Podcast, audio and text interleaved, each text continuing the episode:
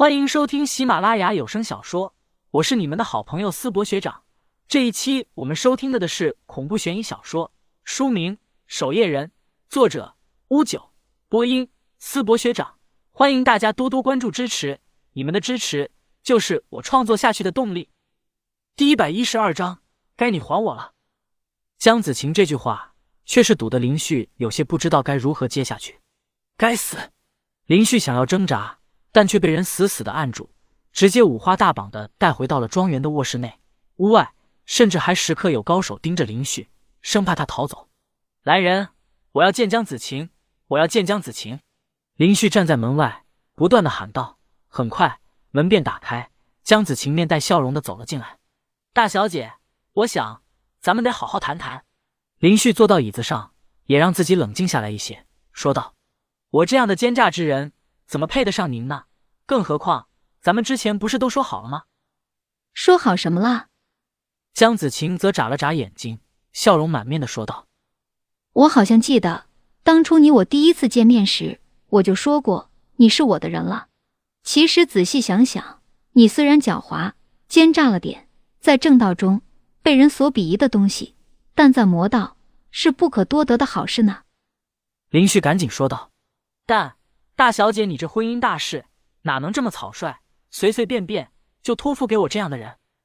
林旭，我心里很清楚。江子晴盯紧林旭说道：“世上，因为我义父的权势，想要追我的人，能排整个通幽岛一整圈，但能帮我江子晴挡下一剑的人，或许只有你了。你愿意帮我挡下一剑，还敢说不喜欢我？”江子晴眨了眨大眼睛，随后问道。如果这都不叫爱，那什么事？林旭有些无言以对。仅仅因为我帮你挡下一剑，江子晴反问：“还不够吗？”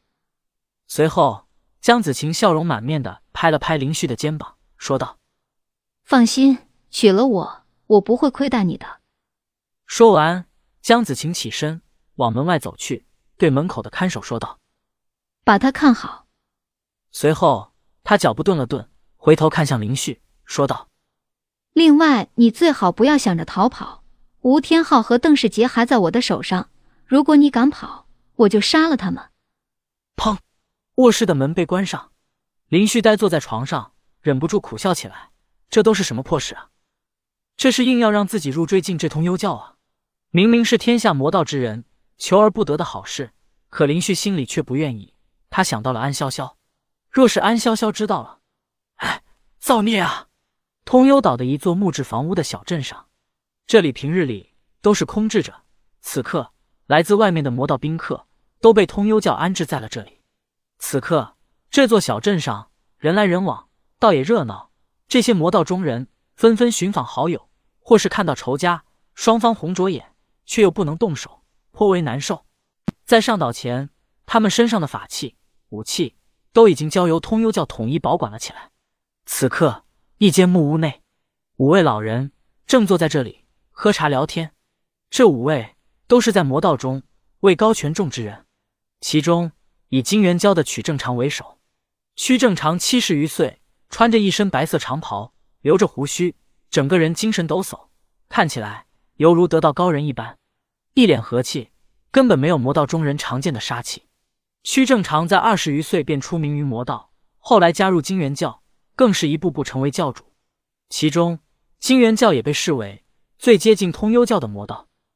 屈正常坐在上座，看着下方的另外四人，给他们各自沏茶，平静的说道：“诸位，咱们这一趟为什么来通幽教？大家心里都清楚。如今通幽教青黄不接，花通明快不行了，是千年来解决掉通幽教绝佳的机会。”胡成也在此，不过在场五人中，胡成的身份地位最低。他皱着眉毛，低声说道：“曲教主，话虽如此，花通明再不济，也是地仙强者。咱们这几个老胳膊老腿，怕是也难以对付的。”曲正常冷哼一声，随后身上的气势释放而出，当然仅局限于屋内。屋内的几人面色微微一变。胡成惊愕的看着曲正常，曲教主竟已经暗中跨入地仙之境，那天下十大高手，怕是要成十一高手了。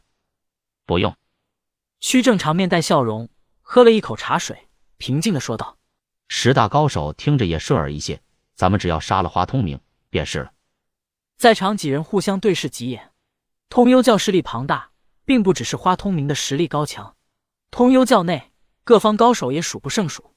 若是曲正常没能跨入地仙之境前，他们恐怕也不敢随随便便的轻举妄动。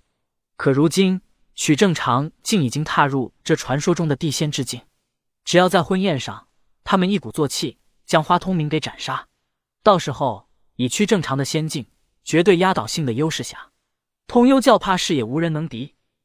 这事可成？在场的众人都面带兴奋起来。胡成低声说道：“曲教主，若是咱们推翻了通幽教，大家都能有什么好处？”他们可不想给曲正常做嫁衣。若是不要足好处，通幽教统领魔道和金元教统领魔教能有区别吗？